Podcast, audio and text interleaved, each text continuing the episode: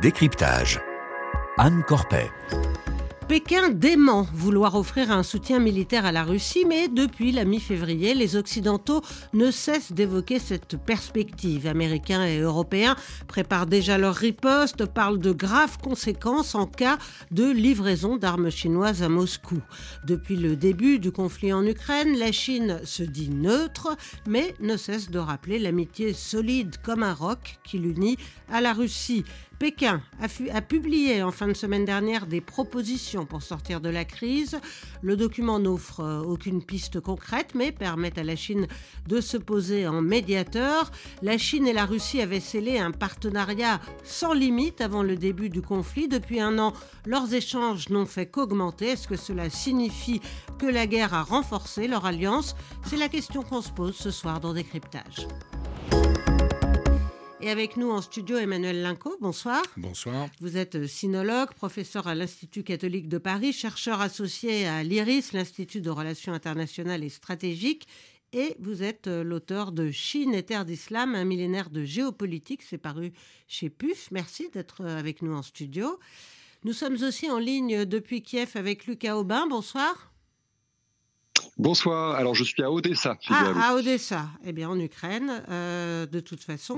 Directeur de recherche euh, à l'IRIS, docteur en études slaves et auteur de Géopolitique de la Russie. C'est paru euh, aux éditions La Découverte. Merci d'être aussi avec nous. Alors, avant de commencer, je voulais vous faire écouter un extrait de l'intervention du directeur de la CIA, William Burns.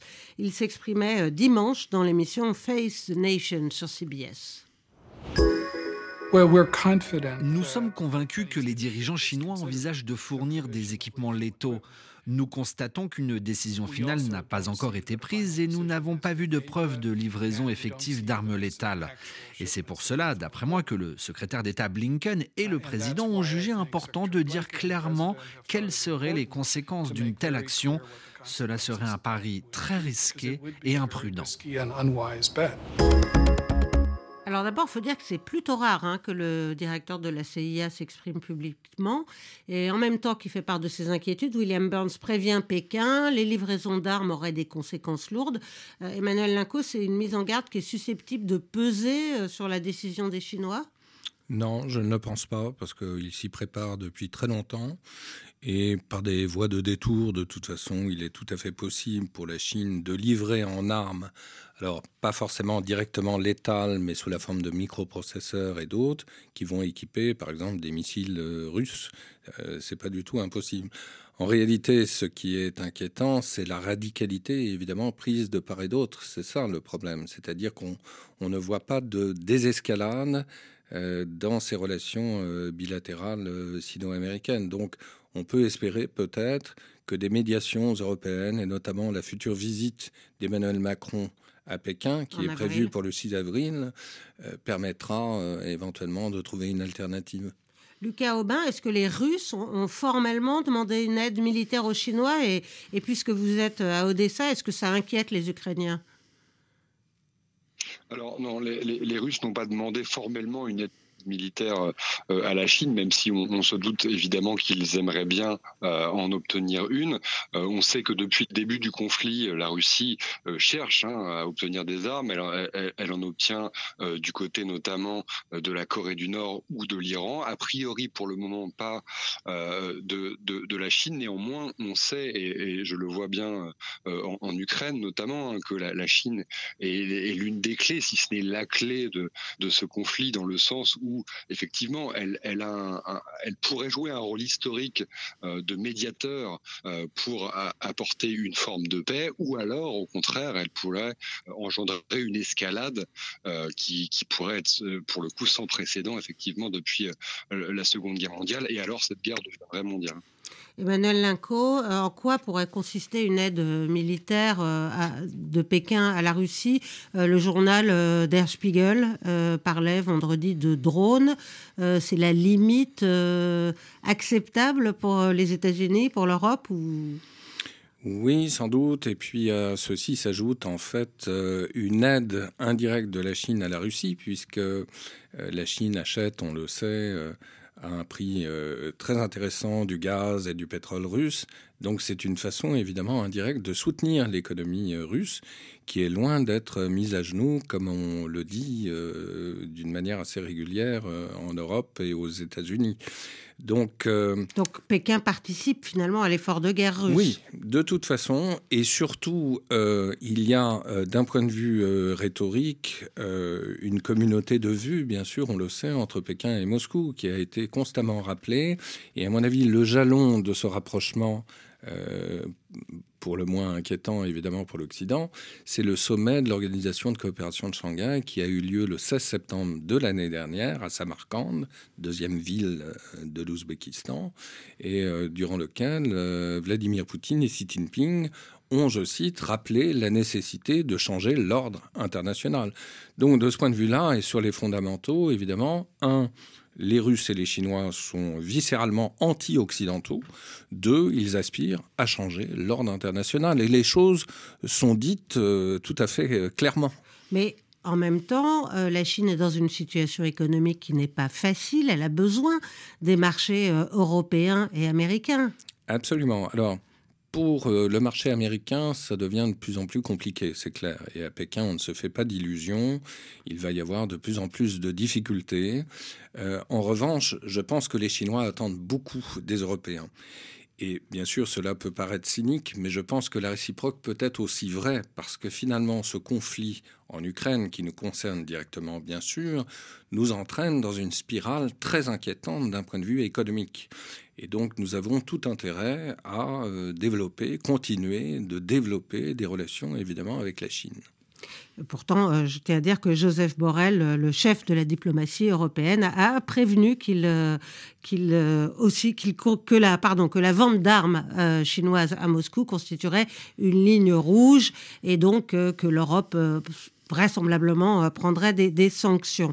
Alors ces interrogations sur le soutien militaire de Pékin à Moscou interviennent alors que Pékin a mis un terme à, à son silence relatif hein, sur le conflit ukrainien avec la publication de ce document euh, en fin de semaine dernière qui détaille la position de la Chine sur la guerre.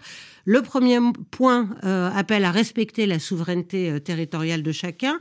Et puis le document appelle aussi à ne pas brandir la menace nucléaire. comment ça, ça, a été interprété à Moscou, Lucas Aubin? Ah bah, effectivement, euh, c'est dans une certaine mesure positif pour Moscou. En fait, tout dépend de comment on interprète effectivement ce qui, euh, ce qui, ce qui a été dit par, par la Chine, mais euh, on peut l'interpréter de deux façons. si on se met dans la peau effectivement du régime russe actuellement, on peut voir cette, cette déclaration comme le respect du territoire russe tel qu'il a été décidé par Vladimir Poutine. Et donc, mais, mais la Chine n'a pas reconnu les annexions des régions séparatistes. Effectivement, la, Chine ne les a pas reconnus. Euh, néanmoins, elle est effectivement brouillonne sur le sujet, c'est-à-dire que euh, elle n'est pas, elle n'est pas claire en réalité. Donc, du point de vue de, Moscou, s'il devait y avoir un cessez-le-feu aujourd'hui, euh, alors les régions de l'est de l'Ukraine annexées par la Russie resteraient la propriété, disons, territoriale de la Fédération de Russie. néanmoins, effectivement, comme vous l'avez dit, hein, la, Chine ne le reconnaît pas et de fait, il y a, il, il, y a, il y a une forme de, flou euh, sur la question. Euh, néanmoins, on, se rend bien compte aussi du côté de Moscou que cette décision euh, n'arrange pas complètement non plus les affaires de la Russie, puisque elle, la Russie, a toujours des objectifs importants en Ukraine. ils ont été rappelés hein, récemment par Vladimir Poutine, à savoir démilitarisation et dénazification de, de l'Ukraine. Alors certes, l'armée russe piétine sur le terrain, néanmoins, pour le moment, il n'y a pas de signe d'une désescalade militaire euh, en Ukraine. Est-ce qu'il y a quelque chose de nouveau finalement dans ce document euh, présenté par les Chinois, Emmanuel Linco? Non, la Chine est une force de proposition, mais elle n'agit pas euh, autrement. C'est-à-dire que, comme le dit très bien notre collègue, euh, ça reste flou, ça reste assez inconsistant. On est, euh, je dirais, dans, le verbiage euh, rhétorique, mais quelque part, bon, bah, c'est le langage de la diplomatie qui, par essence, est un langage ambigu.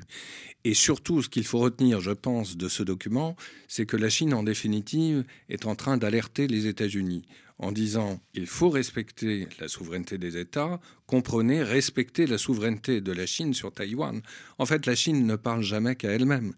C'est ainsi, je pense, qu'il faut l'interpréter, sachant qu'il y a de toute façon historiquement une ambiguïté chinoise vis-à-vis de la Russie, car il faut rappeler que euh, à l'issue de la courte guerre menée par la Fédération de Russie contre la Géorgie, ni l'Ossétie en 2008, ni l'Ossétie ni l'Abkhazie euh, n'ont été reconnus par la Chine, non plus que l'annexion plus tard en 2014 par la Russie euh, de l'Ukraine, de la Crimée, pardon, en 2014. Donc donc ça veut dire qu'il y a évidemment une très grande prudence de Pékin malgré tout. Hein. Mais euh, ce document est un document euh, creux, hein, en définitive. Il ne change pas fondamentalement la donne.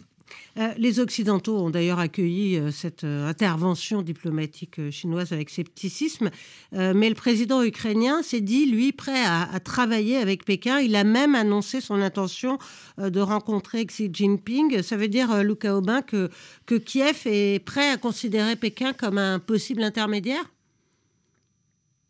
Oui, tout à fait. Euh, Volodymyr Zelensky, il est dans, il est dans son rôle, hein, euh, comme depuis le début de, de, de, cette invasion russe, finalement, comme depuis maintenant un an. C'est-à-dire que il, il, essaie en fait d'être sur tous les fronts à la fois. Alors, il arrive à la fois pour le moment à parler avec euh, les pays de l'OTAN et de l'Union européenne, donc surtout les pays occidentaux. Maintenant, son, son, enjeu, son prochain enjeu, celui qui est évidemment immense et qui, qui arrive maintenant, c'est de réussir à parler aux pays non occidentaux, la Chine en premier lieu. Effectivement, la Russie euh, mise énormément sur, sur le, parti chinois euh, euh, vis-à-vis de la Russie. Pour autant, l'Ukraine et Volodymyr Zelensky sont très au courant du fait que ce partenariat stratégique qui existe entre la Russie et la Chine, il est en trompe-l'œil dans le sens où la Chine, elle cherche avant tout à servir ses propres intérêts, elle cherche avant tout à marchander finalement à la fois avec les pays occidentaux et les pays non occidentaux. Et dans ce contexte-là, Volodymyr Zelensky joue sa carte. Euh, il joue sa carte. Est-ce que celle-ci va fonctionner pour le moment C'est évidemment trop tôt pour le dire et ça paraît effectivement compliqué dans ce contexte-là, notamment vu le, régime chinois euh, autoritaire tel qu'il est actuellement.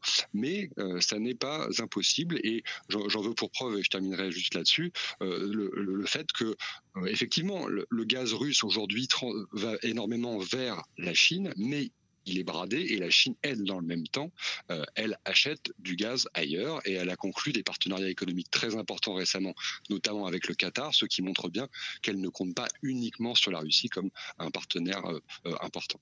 Mais Emmanuel Linco, est-ce que Xi Jinping serait prêt à prendre contact avec le président ukrainien? Il ne l'a pas fait jusqu'à présent. Et puis, ce serait une forme de, désaveu peut-être pour Vladimir Poutine. Ah, c'est évident. Je pense que les Russes le prendraient assez mal. Euh, c'est pas improbable de toute façon, euh, d'autant que Vladimir Poutine n'est pas éternel, on le sait bien. Euh, une chose est certaine, c'est que encore une fois, et pour quasiment conclure notre émission, on a encore quelques minutes. On a encore quelques minutes. Les Chinois n'abandonneront pas les Russes. C'est évident parce que pour les Chinois, cette guerre qui est menée par les Russes en Ukraine est déjà une guerre contre les Américains. Donc il faut soutenir les Russes contre les Américains.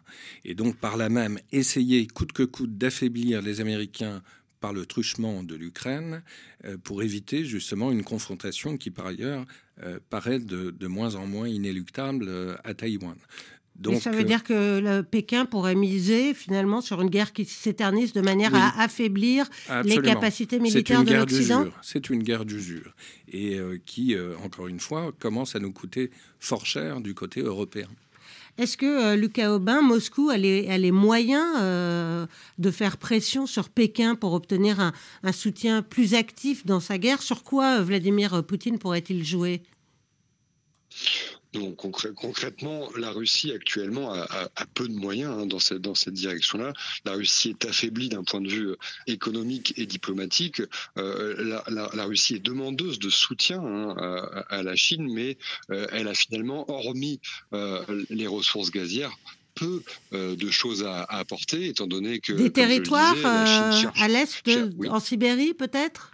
Des territoires... Oui, il y a effectivement cette question-là. Effectivement, c'est la, vieille histoire russe en réalité, c'est-à-dire que euh, le territoire de la, Fédération de Russie est, divisé en deux. On a euh, un quart situé sur le continent euh, européen et trois quarts situés sur le continent asiatique. C'est l'aigle à deux têtes de, la Fédération de Russie. Et l'une des deux têtes regarde à l'est. Aujourd'hui, Vladimir Poutine cherche à faire ce pivot vers l'est, cherche finalement à essayer d'investir hein, cette Sibérie qui est vide d'habitants et la Chine pourrait y investir, effectivement, elle le fait déjà. Hein. Euh, néanmoins, c'est un partenariat qui est véritablement euh, asymétrique euh, quand, on, regarde finalement la, puissance économique et militaire chinoise vis-à-vis de la puissance économique et militaire russe. On se rend bien compte hein, finalement qu'il y a un déséquilibre flagrant et la Chine suit ses propres intérêts. La Russie, elle, est contrainte finalement de s'adapter à ses intérêts chinois. Emmanuel Linco, vous l'avez dit, euh, pas question euh, d'une défaite pour la Russie du point de vue de Pékin, mais pour autant, est-ce que euh, les Chinois veulent une victoire totale de la Russie qui porterait atteinte à leurs principes hein, sur l'intégrité territoriale, la non-ingérence, etc. Je pense en fait qu'ils attendent une forme de compromis et d'une manière très pragmatique. On pourrait très bien envisager du côté de Pékin à terme, pourquoi pas une situation de dominion euh, pour l'Ukraine, c'est-à-dire certainement pas une intégration de l'Ukraine au sein de l'OTAN, peut-être une intégration de celle-ci au sein de l'Union européenne, et on en prend évidemment le, le, chemin, mais je pense que la Chine ira toujours dans le sens des intérêts russes dans cette volonté précisément euh, de diviser pour mieux régner et empêcher coûte que coûte ce qui est considéré à Pékin comme à Moscou comme une menace précisément de l'OTAN. Et, euh, nous avons actuellement euh, Alexandre Loukachenko, qui est un proche allié de Vladimir Poutine, le, président de Biélorussie, qui est en visite d'État à Pékin. Lucas Aubin, comment interpréter cette visite? C'est dans ce cadre de médiation possible de la Chine? Oui, il y a cette idée effectivement que la Chine pourrait se positionner comme l'un des, leaders finalement du, du monde non occidental, l'un des leaders des pays aussi finalement non démocratiques ou en tout cas qui, qui n'ont pas un modèle à l'occidental. Et en ce sens, effectivement, Loukachenko euh, arrive entre guillemets à vu que c'est un proche allié euh, de, Vladimir Poutine. Euh, l'enjeu, euh, là, effectivement, comme, comme le rappelait Emmanuel Linco, c'est effectivement de faire en sorte que les États-Unis sortent du, jeu européen actuellement, que l'OTAN en sorte également, et finalement, Alexandre Loukachenko, tout comme les, pays d'Asie centrale, tout comme la Russie, apparaissent comme des alliés importants sur lesquels la Chine va essayer de compter. Alors justement, vous parlez d'Asie centrale, c'est intéressant de voir qu'aujourd'hui, le secrétaire d'État américain, euh, euh, Anthony Blinken, est, au Kazakhstan. Ça veut dire, euh, Emmanuel, que, les, Américains tentent de, rattraper, de ramener à eux ces, ces pays d'Asie centrale? Ils essayent surtout d'éviter quelque chose qui me paraît inéluctable, c'est-à-dire le rapprochement de ces anciens États soviétiques de l'Asie centrale euh, vers la Chine. Et précisément, c'est le chemin qu'ont pris la plupart de ces États après le sommet de l'organisation de coopération de Shanghai. Or, cela pourrait avoir un coût sur le plan euh, diplomatique pour Moscou. La perte de l'Asie centrale pour Moscou signifierait la perte de son statut de grande puissance internationale. Donc, euh, l'affaiblissement de la Russie par le biais de l'Ukraine euh, peut avoir des conséquences tout à fait néfastes également sur son flanc méridional, donc par rapport à l'Asie centrale. Un dernier mot, euh, Lucas Aubin, on n'a pas beaucoup de temps. Le président chinois devrait se rendre en, Russie prochainement. Qu'est-ce qu'on peut attendre de cette visite euh, apparemment programmée au printemps? euh, ce qu'on peut, ce qu'on peut attendre, c'est qu'effectivement, comme on a pu le voir ces, ces, ces, dix dernières années à peu près, euh, on peut imaginer euh, effectivement que les deux, les deux présidents vont rappeler effectivement le, le, partenariat stratégique entre la Russie et la Chine. Il y a fort à parier qu'il y ait des, des, échanges de symboles très importants. On sait notamment qu'il y a la diplomatie des pandas qui existe, qui est très présente entre les, entre les deux pays. et je suis obligé de vous interrompre. Alors, si vous avez, vous avez 4 secondes. ça va pas suffire malheureusement. Et donc, non, la, Chine va chercher effectivement euh, à se, se, poser comme l'un des, l'un des maîtres. Priorité